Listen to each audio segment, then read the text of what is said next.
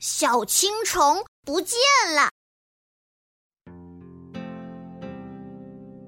寒冷的冬天过去了，春姑娘伴着温暖的春风，高兴地回来了。可是她发现一切都不一样了，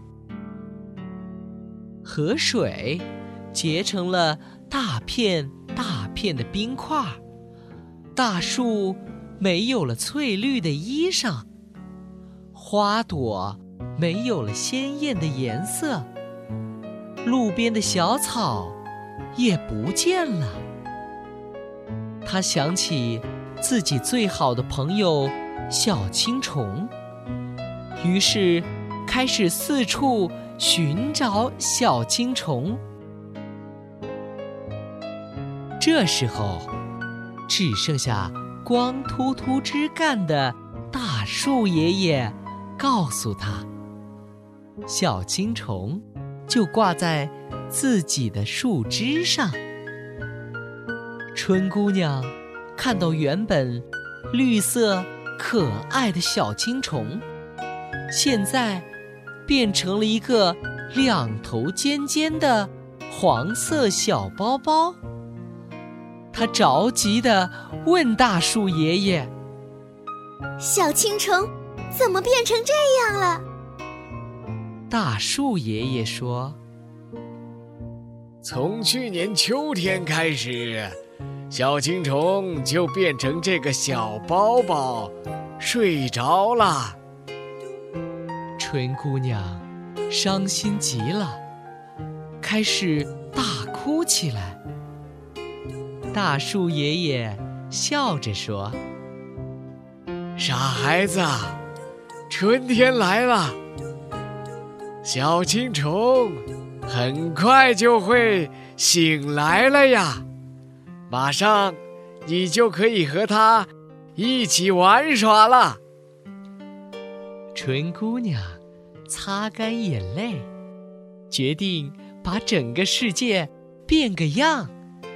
等小青虫醒来的时候，给它一个惊喜。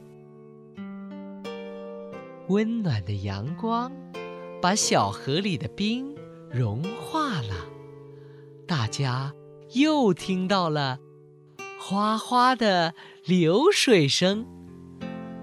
大树爷爷的身上长满了嫩嫩的新叶。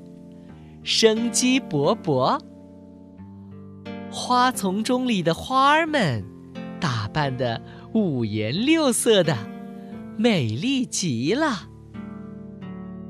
小草们也从泥土中钻了出来，呼吸着春天的气息。春姑娘开心的跑去找小青虫。他看到，原本包着小青虫的小包包上，出现了一条缝隙，小青虫不见了。小青虫，小青虫，你在哪里呀？春姑娘一边呼喊，一边寻找小青虫。这时候。一只美丽的蝴蝶正在花丛中跳舞。春姑娘问道：“小蝴蝶，你看到我的好朋友小青虫了吗？”小蝴蝶微笑着说：“春姑娘，我就是小青虫，我在小包包上咬了一个洞出来了。”现在我变成蝴蝶了，春天好美丽呀！一定是你把世界变得这么美好。我们一起去赏花吧。